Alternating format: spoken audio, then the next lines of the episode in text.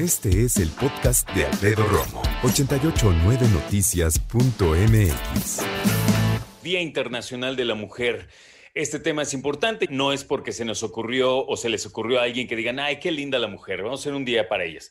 No. Y de hecho, muchas personas están felicitando a las mujeres. Digo, felicitarlas porque por ser mujeres, pues eso nadie lo, elige, ¿no? O sea, la situación ahora es precisamente eh, conmemorando ese movimiento en Estados Unidos de las mujeres obreras que pedían simplemente sus derechos para poder trabajar con eh, precisamente con la dignidad que se merecen. Y ahora, bueno, se ha extendido a que siglos después no hemos entendido toda esta situación que no nada más es tratar bien a las mujeres, eso debe ser siempre, es el respeto, ¿no? A un ser humano de entrada.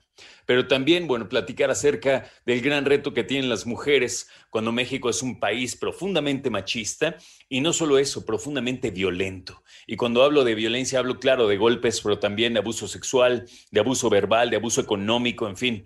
Ya platicaremos más adelante a detalle, pero precisamente en búsqueda de una radiografía, vamos a ponerlo así, de cómo viven las mujeres en México en pleno siglo XXI, me encuentro este estudio llamado Mujeres a un año del COVID-19, que por cierto ya la situación tuvo que llegar precisamente a ese nivel de estudio, ¿no? Porque ya platicamos hace ratito de cómo el COVID-19 llegó a representar todavía otra carga para muchas mujeres.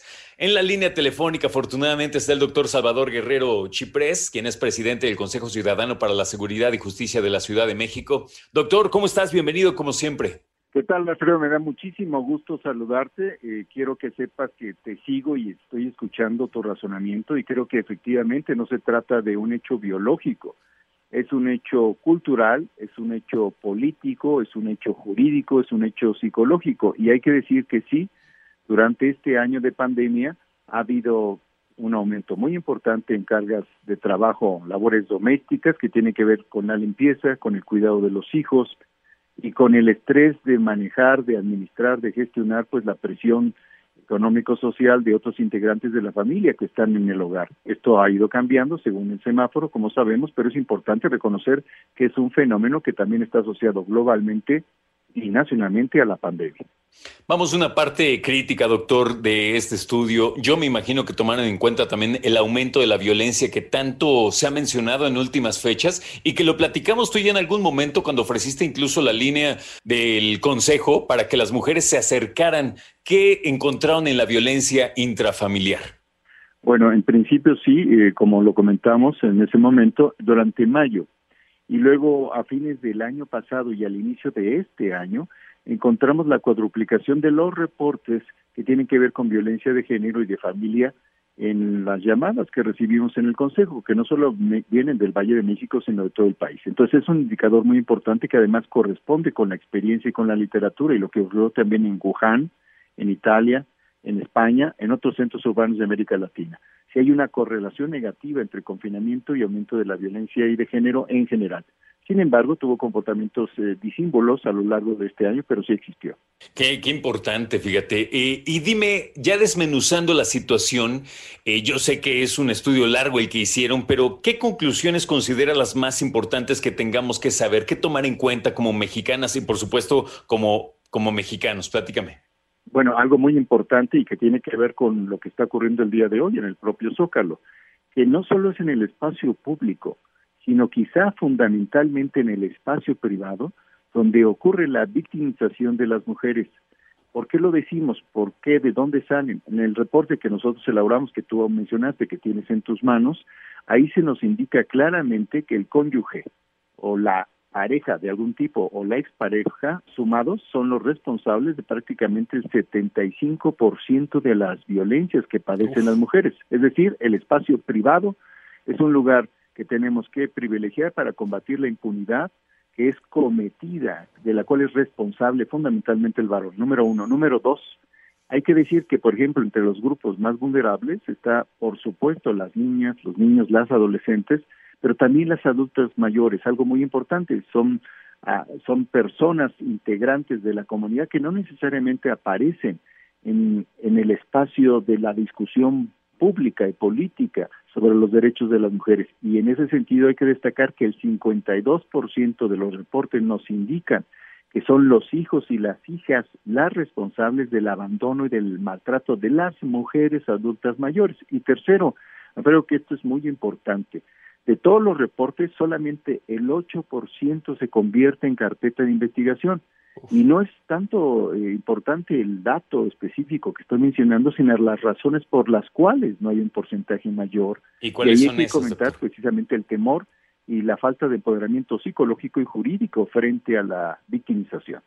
Entonces podemos concluir, tanto sucede la violencia intrafamiliar a las mujeres de cualquier edad, pero a estas alturas todavía existe cierta ignorancia y claro miedo de poder ir a las autoridades a declarar, a acusar y sobre todo darnos cuenta que todavía hoy no sabemos realmente cómo proceder ante una agresión. Fíjate, esto que tú has planteado es muy importante porque nos lleva a la otra cuestión. ¿Qué tan importante debe ser para nosotros como sociedad promover la denuncia, promover la procuración de justicia, promover que el Ministerio Público atienda como lo hace? Nosotros tenemos una relación muy directa con la Fiscalía en todos los casos que le hemos presentado se nos ha atendido. Entonces yo creo que tiene que adquirir una preeminencia suficiente de acuerdo a la problemática el asunto de denunciar y llegar en algún momento, esperablemente, a las sentencias que causen Estado para castigar a los responsables de los diversos tipos de violencia. No sé si en eso estás de acuerdo conmigo, que tenemos que agregar esta dimensión de la denuncia y la persecución del delito específico que sea presentado ante la autoridad. Totalmente contigo. Mira, es algo que suena muy básico, pero a mí algo que verdaderamente me impacta y que lamento profundamente es que si hay alguien por ahí que en, cuyo matrimonio, en cuya relación las cosas no van muy bien, bueno, siempre hay manera de trabajarlas, ¿no? Pero el hecho de que lleguen a este nivel de violencia es algo que yo no puedo entender, porque eh, liberan precisamente toda, toda esa violencia contra las mujeres, sus parejas, sus hijas, ¿no? Y la verdad es que llega un momento que dices, ¿qué tipo de animal hace esto, no? Perdón, pero es que llega un momento que dices, si no te gusta estar donde estás, vete. O sea, ¿a qué llega este, este momento? Es verdaderamente para mí inexplicable. Ya tendremos oportunidad, querido Salvador, de seguir platicando. Yo te agradezco mucho tu tiempo y como siempre tus palabras. Que tengas muy buena tarde. Que así sea, nada más déjame decir rápidamente, el 55 55 33 55 33 24 7 de manera gratuita para ayudarlas a todos ustedes. Muchas gracias, espero que estés muy bien. Salvador, saludos a todo el Consejo Ciudadano, por favor, que tengan buena tarde. Escucha a Alfredo Romo donde quieras, cuando quieras. El podcast de Alfredo Romo en 889noticias.mx.